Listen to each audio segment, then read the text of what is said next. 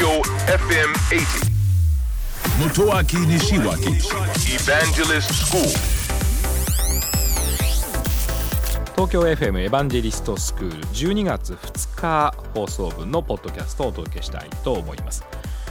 あの実は私がですね放送の中でもお伝えしているんですけどスマートフォンを落としてしまいましてですねでまあ落としてしまいますと新しいスマートフォンにしなければいけないので割れちゃいましたからね。ですのであの新しいスマートフォンにする際にまあ私 iPhone 使っていますので iPhone10 まあ、X ですね。iPhone10 にしようかどうかをすごく迷ったのですが番組の中でもお伝えしましたようにその顔認証ですね。やっぱりちょっと私には合わないのでどうしようかなと思ったんですよね。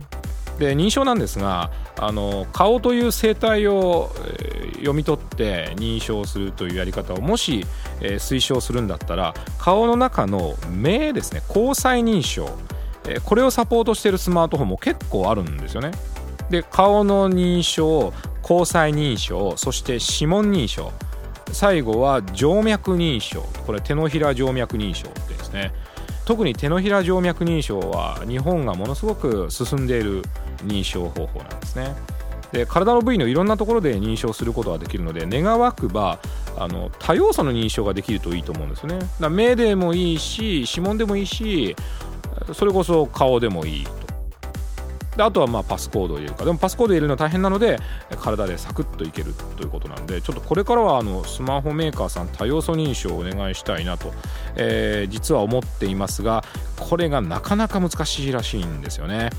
えーつまりカメラの部品それとカメラの大きさ、えーカメラの重量っていうのはやっぱり決まっていますから認証のためだけにそれらの部品をつけるっていうのはやっぱすごく大変らしいんですよね。でカメラで顔の判断をするぐらいでしたら、まあ、そのカメラは他にも使えるんですね。でも指紋って認証しか使えない。静脈も認証しか使えないんですよね、まあ、そういう理由でなかなか難しいというふうに実は言われているんですね。まあ面白い仕組みですよね。東京 FM エヴァンジェリストスクールは毎週土曜日深夜12時30分から乃木坂46の若月由美さんと一緒にお届けをしております、えー皆さんからの質問にお答えしたり大変楽しくお届けをしております。ぜひオンエアの方も聞いてください。聞いてください。信じて立ち向かえ。